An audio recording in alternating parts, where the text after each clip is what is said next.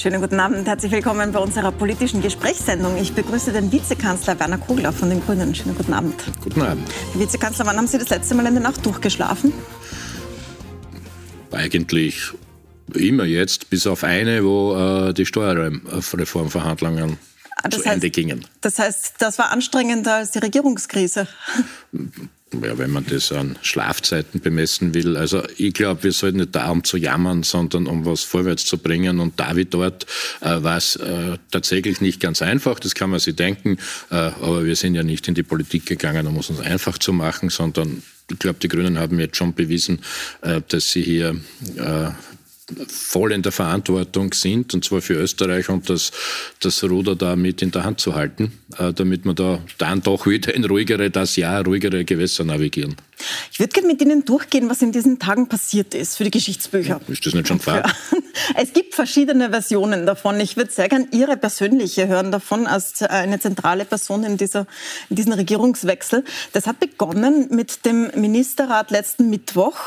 Äh, in der Früh gab es die Hausdurchsuchungen. Sie waren im Ministerrat, sind dann vor die Presse getreten und haben Folgendes gesagt. Schauen wir uns das kurz an. Und insofern werden wir den Maßstab genau daran legen, ob es eine Handlungsfähigkeit äh, der Regierung gibt, der einzelnen äh, Ministerien und Funktionsträger.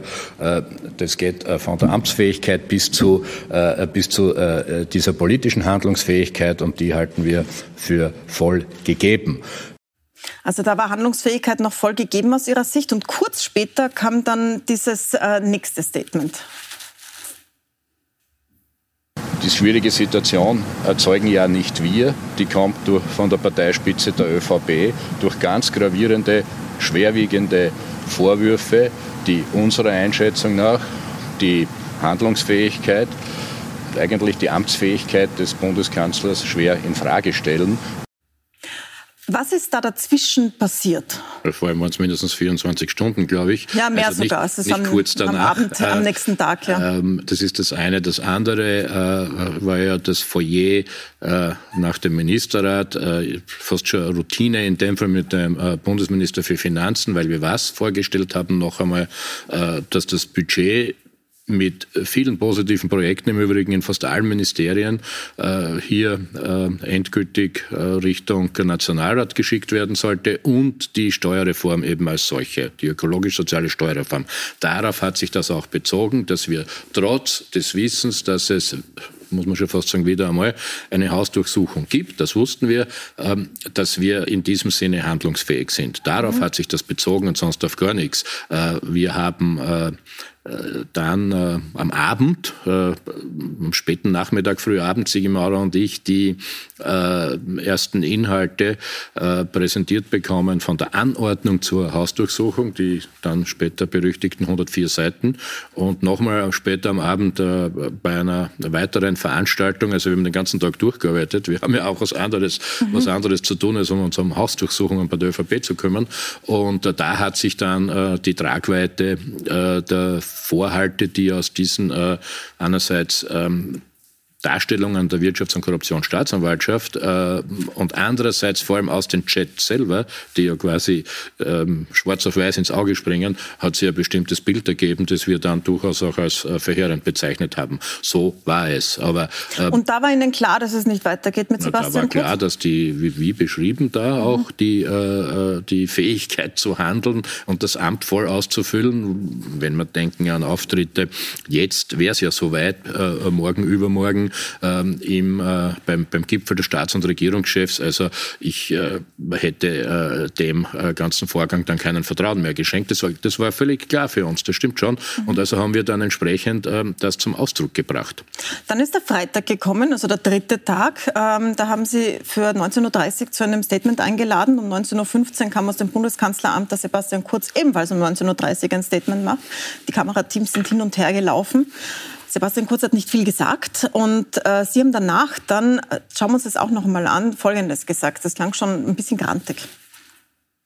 Die ÖVP hat die Verantwortung, jemanden vorzuschlagen für die Spitze der Republik. Immerhin geht es ums Bundeskanzleramt. Der jetzige Kanzler ist nicht mehr amtsfähig. Da hat die ÖVP noch nicht so richtig dran geglaubt. Die dachten noch, ähm, dass sie einlenken würden, weil ja die ganze Steuerreform am Spiel steht und alles, wofür sie gekämpft haben, eineinhalb Jahre in der Regierung. Was hat sie dazu gebracht, dann doch, ähm, ich möchte es mal nennen, hoch zu pokern?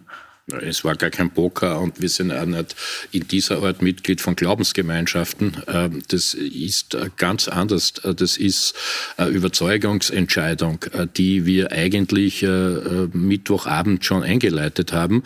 Und äh, insofern war das ein völlig logischer und konsistenter Vorgang und kein Poker. Wir haben aus Überzeugung entschieden und dann gehandelt und das auch adressiert, dass das möglicherweise nicht rasch genug in der vollen Deutlichkeit beim Regierungspartner angekommen ist. Das mag sein, das täte mir auch leid, weil es sind ja persönliche Verhältnisse betroffen, äh, aber ich glaube, wir waren schon sehr deutlich und die, äh, die Ursachen, warum was wie interpretiert wird, müsste man dann auch beim Regierungspartner suchen. An diesem Tag haben wir ja ein Pressestatement deshalb äh, vorbereitet, weil wir ja schon mit allen ähm, Parteien, die im Parlament vertreten sind, Gespräche geführt haben, auch mit der ÖVP, äh, wie gegebenenfalls äh, dann äh, die, weil wir, uns war ja schon klar, wie wir verfahren äh, würden, äh, wie wir gegebenenfalls auch in Absprache mit dem Bundespräsidenten, auch diese Gespräche hat es gegeben, ähm, wie dann parlamentarische Mehrheiten für das Notwendigste und Richtige sicherzustellen sind. Ähm, und das war für uns immer noch das Budget, Teile der Steuerreform.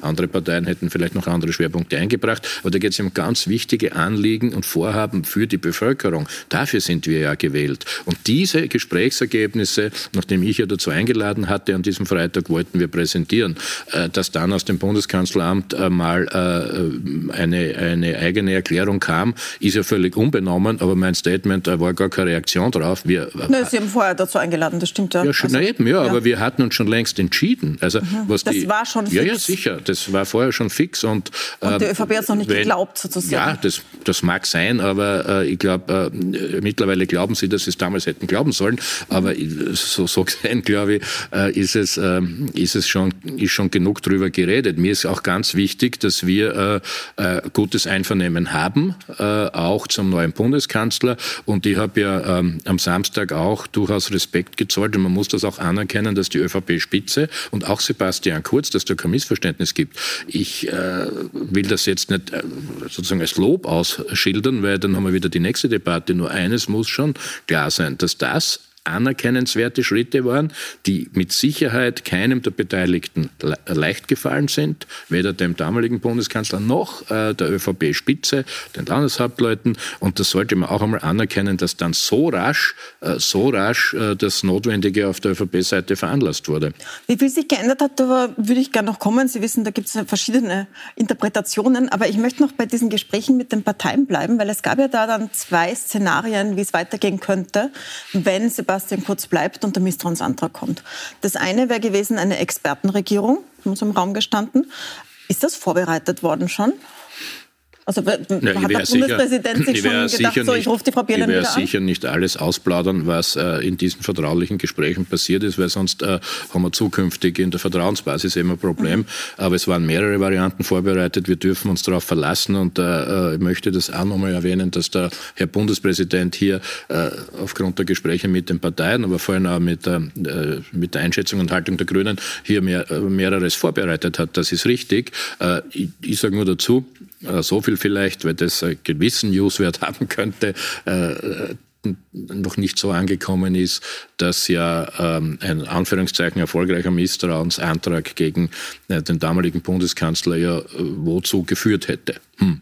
Äh, das hätten wir uns noch einmal angeschaut, ob wirklich, ob wirklich, ja, dazu mit ähm, vor, vor, dem Hintergrund der Haltung und der Meinung der, der Landes-ÖVP und der Landeshauptleute, ob wirklich alle ÖVP-Ministerinnen und ÖVP-Minister aufgestanden wären zum Bundespräsidenten gebildet werden und ihre Demission eingereicht hätten. Don't know. Haben Sie gesprochen mit den anderen Ministerinnen und Ministern? Ja, Kolleginnen und Kollegen von mir schon, ich nicht. Äh, ich, äh, auch das ist bekannt, das darf man ruhig transparent halten. Ich habe vor allem ähm, mit dem Landeshauptmann der Steiermark gesprochen, der hier auch bestimmte Einschätzungen äh, abgegeben hat und sich durchaus hier als Vermittler bewährt hat. Welche Einschätzungen man, hat naja, er das, das gehört jetzt auch wieder nicht unbedingt daher. Ich sage nur, wir hätten, äh, wir hätten ja auch ähm, dann ähm, verschiedene Möglichkeiten gesehen und uns, den Grünen, ähm, war wichtig, auch in meiner Funktion als Vizekanzler, dass es für jede politische Lebenslage einen weiteren oder mehrere weitere nächsten Schritte gibt, sodass die Stabilität äh, in der Republik gesichert ist. Und das war Bewährungsprobe. Sicherlich für die Regierung, für die Regierungsspitze, für das Parlament, für den Bundespräsidenten wieder mal. Ich darf, ich darf Ihnen versichern, es hätte für alle diese Varianten eine Lösung gegeben äh, und die Republik äh, wäre weiter regiert worden und wir hätten auch da oder dort parlamentarisch abgesichert etwa ein Budget gehabt.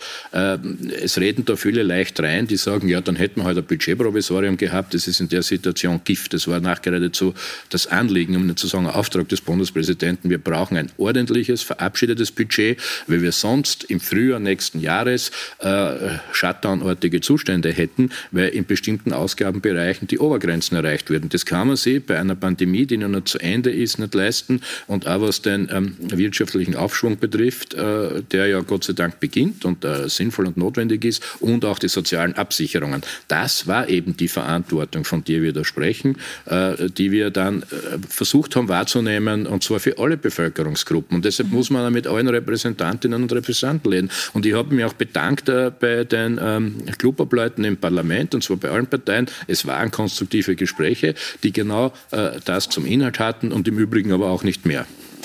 Jetzt haben wir zwei Szenarien, die nicht eingetreten sind. Die Expertenregierung, der Misstrauensantrag gegen Sebastian Kurz und trotzdem wird die Regierung weitergeführt. Ein drittes war, und das ist ja auch im Raum gestanden nach den Gesprächen, eine Vier-Parteien-Koalition oder ein Arbeitsübereinkommen äh, gegen die ÖVP sozusagen. Gemeinsam mit NEOS und SPÖ, aber auch der FPÖ und Herbert Kickl.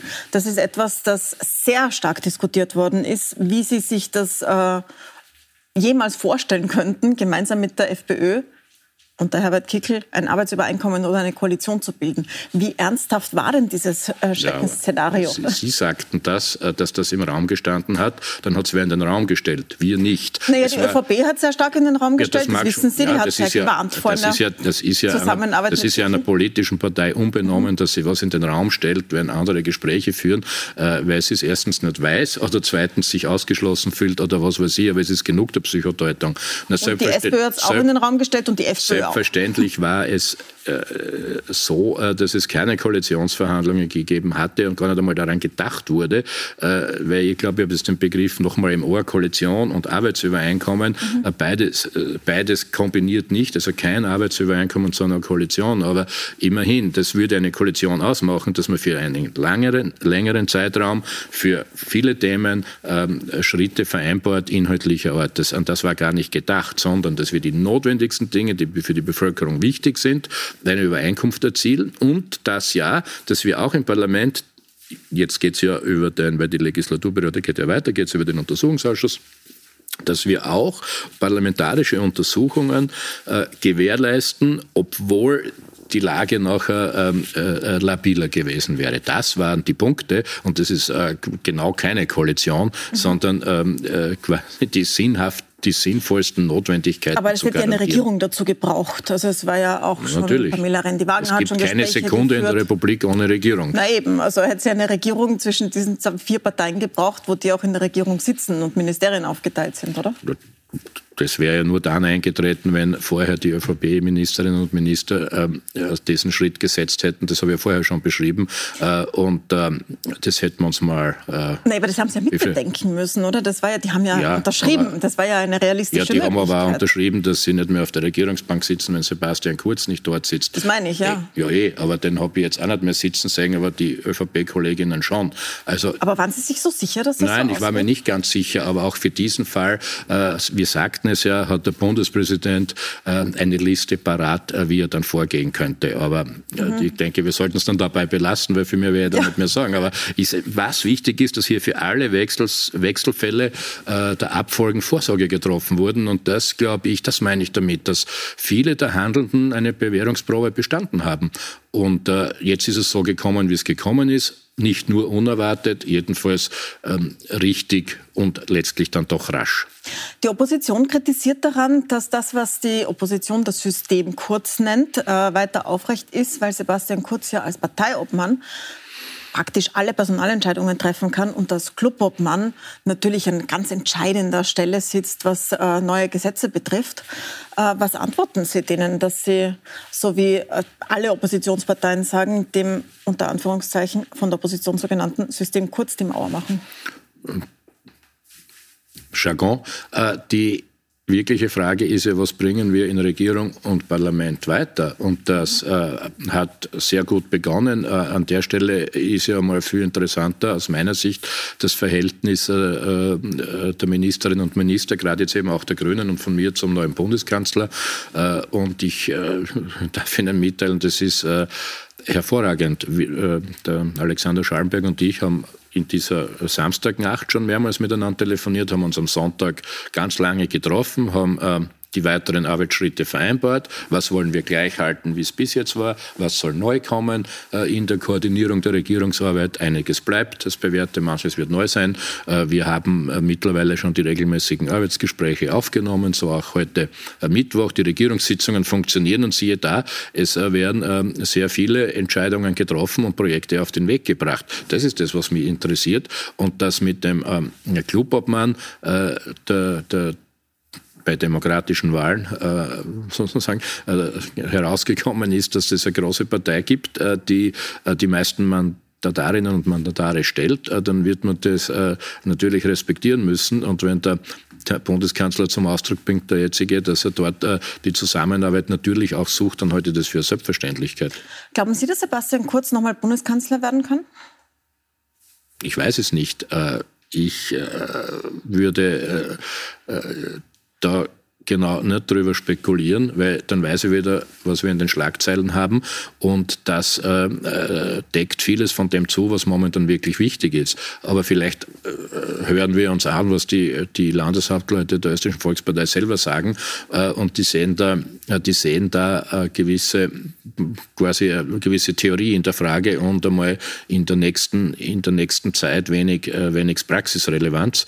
Und ich glaube, das muss auch die ÖVP entscheiden, wie sie überhaupt weiter vorgeht. Äh, da wollen wir uns äh, ja nicht groß einmischen. Und insofern, glaube ich, stellen sich momentan ganz andere und drängendere Fragen. Bevor wir zu denen kommen, möchte ich Ihnen noch einen Ausschnitt aus der ersten Parlamentssitzung mit äh, Bundeskanzler Alexander Schallenberg vorspielen. Ihm habe ich es schon vorgespielt und gefragt, was er sich gedacht hat. Aber was so durch die sozialen Medien geht, ist Ihr Blick dazu. Das ist die Szene, wo Beate Meinl-Reisinger dem neuen Bundeskanzler diese Anordnung zur Hausdurchsuchung gibt und er sie auf den Boden legt. Schauen wir uns das kurz an. Lesen Sie sich das durch und Herr Bundeskanzler, ich gebe es Ihnen jetzt einfach einmal. Die Anordnung zur Hausdurchsuchung, 104 Seiten. Es ist ein Sittenbild des moralischen Verfalls der ÖVP. Werfen Sie es nicht einfach so weg. Das ist die unabhängige Justiz und die haben Sie zu achten und zu ehren, auch als Bundeskanzler ein Sittenbild des moralischen Verfalls, ein Sittenbild des Verfalls des Bürgerlichen an sich, wie ich meine. Alexander Schallenberg hat schon erklärt, dass das äh, aus Platznot entstanden ist und dass ihm das leid tut. Ähm, aber Ihr Blick dazu geht aus verschiedensten Kameraperspektiven durch die sozialen Medien. Was haben Sie sich gedacht in dem Moment? Na, das, was ich dem äh, äh, Kollegen Schallenberg äh, später auch gesagt habe, ich habe ja Verständnis dafür, wenn man das nicht äh, Platznot hin oder her, wenn man das nicht aufgeschlagen äh, auf seinem Tisch haben will, weil es eine gewisse quasi Beklemmung seiner Situation erzeugt.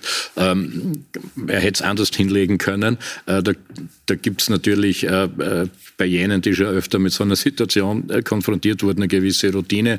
Äh, ich wollte es dann nicht aufheben und zu mir ziehen, weil das wäre dann auch wieder interpretiert worden. Das war auch äh, mein Instinkt, deshalb einmal dieser nachträgliche Blick, was tun wir da jetzt?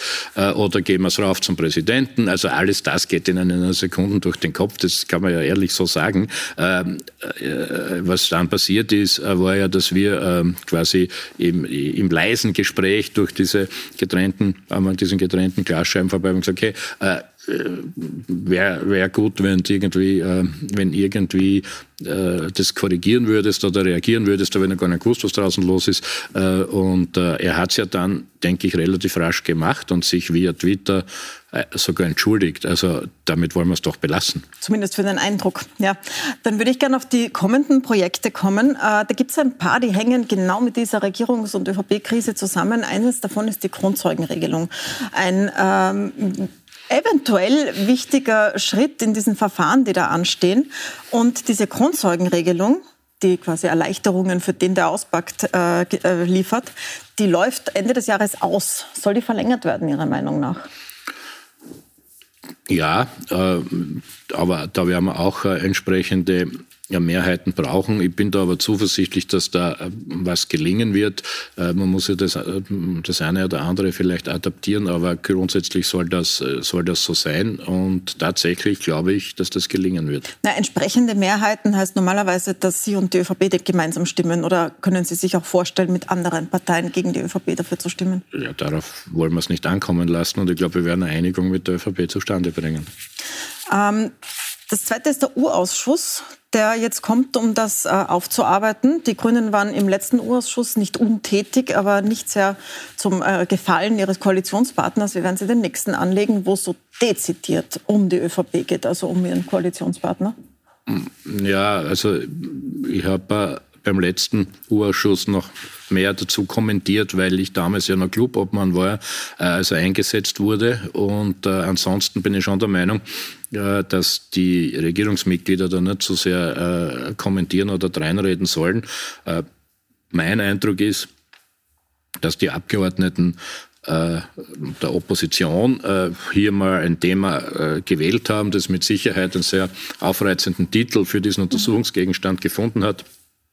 Es wird ja ohnehin äh, an der Arbeit im Ausschuss liegen, äh, dass die äh, ganzen das hat ja alles Folgewirkungen. Die Beweisthemen, die äh, Beweismittelanforderungen so konfiguriert sind, dass die Ministerien äh, und die entsprechenden behördlichen Stellen dem gut nachkommen können. Und insofern wird das, äh, wird das seinen geschäftsordnungsmäßigen Lauf nehmen. Äh, da gibt es ja auch Regeln. Das ist ja äh, nicht aber Sie sind ja auch Parteiobmann. Also wie weit ja, werden Sie die das grüne ist, ich will, Linie da Ich will ja nur mal das einordnen. Das mhm. ist für das, äh, wenn auch mal von, der, von dieser Seite, dann wieder von der anderen hier Verbesserungsvorschläge Vorschläge gemacht werden. Jetzt haben wir ein Regelwerk. In diesem Regelwerk hat sich das abzuspielen. Äh, genauso werden sich ja die äh, äh, grünen Abgeordneten dort äh, verhalten. Davon gehe ich mal mit Sicherheit aus. Äh, und ja, zutreffend ist, äh, dass die Kolleginnen und Kollegen der grünen Fraktion dort auch zur Aufklärung mit beigetragen haben. Ähm, und insofern wird das wohl, wird das wohl auch so sein. Das war aber beim, bei der Regierungsbildung, bei der Verhandlung damals damals und beim ähm, Regierungsabkommen schon klar, dass diese Art von parlamentarischer Tätigkeit durch ein Regierungsübereinkommen oder durch eine gemeinsame Regierungstätigkeit geschmälert werden kann. Alleine schon deshalb, weil die meisten Vorhalte, um die es die hier ja wohl gehen könnte, das war ja damals schon äh, äh, so, äh, sich in der Vergangenheit, sich in mhm. der Vergangenheit zugetragen haben. Und insofern, insofern glaube ich, äh, wird das äh, einen ähnlichen Verlauf nehmen. Es gibt ja ein Detail, das viel diskutiert wird, nämlich, dass der U-Ausschussvorsitz ja beim Nationalratspräsidenten liegt. Das ist äh, Nationalratspräsident Sobotka von der ÖVP, der eine wichtige Position in der Partei hat, die da untersucht wird. Ähm, geht sich das aus Ihrer Meinung nach oder muss man da was ändern? Er hat ja selbst schon vorgeschlagen, das soll ein Richter machen. Das wäre sicher Gegenstand, das wäre sicher Gegenstand einer Reform. Ähm, wer hier den ähm, Ausschussvorsitz haben soll, bin schon der Meinung, dass das im Parlament bleiben soll. Es kommt ja öfter auch der Vorschlag, es soll eine, eine Richterin, ein Richter sein. Ich glaube, da gibt es mit der Institution des Verfahrensrichters äh, und dann gibt es ähm, auch noch entsprechende äh, sozusagen Begleitung für die Auskunftspersonen dort. Die sollen ja auch ihre Rechte haben. Das ist, glaube ich, alles ganz gut austariert. Vorsitz soll im Parlament bleiben. Äh, das ist mit Sicherheit nicht das Klügste, dass, äh, dass die Geschäftsordnung, das hat, die hat ja an dieser Stelle Gesetzescharakter, genau die Rangreihenfolge vorschreibt, quasi erster Präsident, zweiter mhm. und dritter Präsident.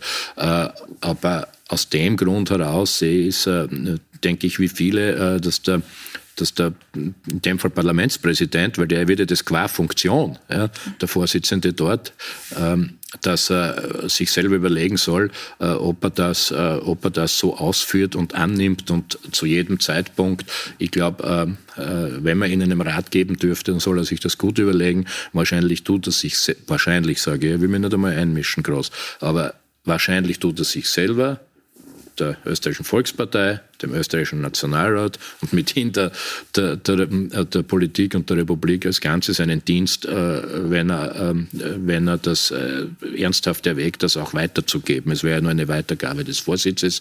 Ähm, das ist ein, wenn Sie so wollen, ähm, ein, ein kleiner Ratschlag, aber doch, nur man muss es, wenn das Gesetz so ist, dann auch akzeptieren, wenn es anders ausgeht. Also, dass er sich für befangen erklärt, sozusagen. Nein, er muss sich nicht für befangen erklären. Er kann er ja einfach das überlassen, äh, mhm. der zweiten Präsidenten, äh, mhm. Präsidentin, Entschuldigung, dem dritten Präsidenten. Alles ist möglich. Aber an sich, ist es, an sich gehört es zu den Punkten, die man vielleicht reformieren sollte. Dann zum Abschluss. Sie haben ja sehr, sehr viele Punkte, die Sie am Anfang sich vorgenommen hatten für diese Regierung im jetzigen Budget verankert großes, großer Punkt die ökosoziale Steuerreform, aber auch äh, Klimaticket, Gewaltschutzpaket, Pfand und so weiter. Also sehr viele große grüne Pflöcke sind da jetzt eingeschlagen. Ich möchte jetzt nicht nochmal die Kritik an der Steuerreform aufarbeiten, das haben wir in mehreren Runden getan, äh, sondern Sie fragen, was äh, sind denn die großen Pflöcke, die Sie noch brauchen in dieser Legislaturperiode? Naja, äh, da gibt's immer was weiterzuarbeiten. Außerdem muss man diese vielen, oft sind es ja tatsächlich äh, ökologische PS, äh, sozusagen auch mhm. auf die Piste bringen. Das muss ja alles noch umgesetzt werden, immer wieder mal, muss man dazu sagen. Äh, da, alleine deshalb ist es schon gut, äh, wenn gescheit weiter regiert wird. Ähm, die budgetäre Vorratshaltung ist das eine, aber man muss es ja wirklich umsetzen. Und da ist eh schon sehr viel begonnen worden, weil wir ja sehr viele Klimaschutzmilliarden äh, vor der Steuerreform schon ähm, im Sinn einer Fördersystematik da draußen haben. Ähm, das ist das eine. Das andere ist, äh, auch im Sozialen ist bis jetzt schon äh, viel mehr weitergegangen, als viele geglaubt haben. Und wenn wir da dranbleiben, dann kann man sicherlich zur Bekämpfung der Altersarmut von Frauen noch was machen, bei der Kinderarmut. Und ähm, was ich für sehr, sehr wichtig halte, ist auch ähm, das Justizbudget dort, wo jetzt große Erfolge erreicht wurden, weiter zu verteidigen, dass es in dieser Höhe bleibt und vielleicht da oder dort noch entsprechende Verbesserungen vornimmt. Wir kennen ja die Situation bei den Richterinnen und Richtern, Staatsanwältinnen und Staatsanwälten. Da ist jetzt vieles weitergegangen. Von einem stillen Tod der Justiz kann überhaupt keine Rede mehr sein. Das war doch der Zustand der Befund, als wir eingetreten sind in die Regierung. Und äh, in all diesen Bereichen gibt es noch äh, genug äh, weiterzumachen und abzusichern. Und äh, ich glaube, es ist auch ganz gut, äh, wenn die Justiz generell hier möglichst unabhängig und quasi unbeeindruckt, man wird es nicht ganz abstellen können, unbeeindruckt von irgendwelchen politischen Zurufen hier weiterarbeiten kann und soll. Das ist, das ist schon essentiell. Ein viel diskutierter Punkt, gerade kurz als letzte Frage, ähm, ist der Rechtsanspruch auf Kinderbetreuung, den die rot-schwarze Regierung geplant hatte. Jetzt stellt sich in den Chats heraus, der wurde innerhalb der damals schwarzen Regierung unter Beteiligung von Sebastian Kurz abgeschossen. Ist das etwas, das Sie wieder aufnehmen wollen? Ja, ich glaube, das Regierungsprogramm, das wir ausverhandelt haben, gibt diesen Spielraum leicht her. Es geht ja, äh, gibt ja auch einige Hinweise in diese Richtung. Äh, und natürlich ist es so, dass wir bei der äh, bei der Kinderbetreuung hier auch in dem Segment was weiterbringen wollen. Es wird aber auch darum gehen, die Aus zunächst einmal äh, oder gleichzeitig wenigstens die Ausbildung äh, für die Kindergartenpädagoginnen und Pädagogen äh, besser auszustatten, äh, das mit einem anderen Renommee, äh, mit da oder dort Gehaltserhöhungen zu versehen, weil das, da ist ein Gesamtpaket gefragt, weil momentan sind die Engpässe zum Teil ja woanders und der Rechtsanspruch kann dann schwierig eingelöst werden. Aber alles gemeinsam äh, sollte sinnvollerweise möglich sein. Herr Vizekanzler, dann bedanke ich mich sehr herzlich für den Besuch im Studio. Danke für das Gespräch. Danke für die Einladung. Ihnen danke ich fürs Zusehen. Sie können das ganze Gespräch auf puls24.at nachsehen oder natürlich auch als Podcast nachhören, überall dort, wo es Podcasts gibt. Danke fürs Dabeisein.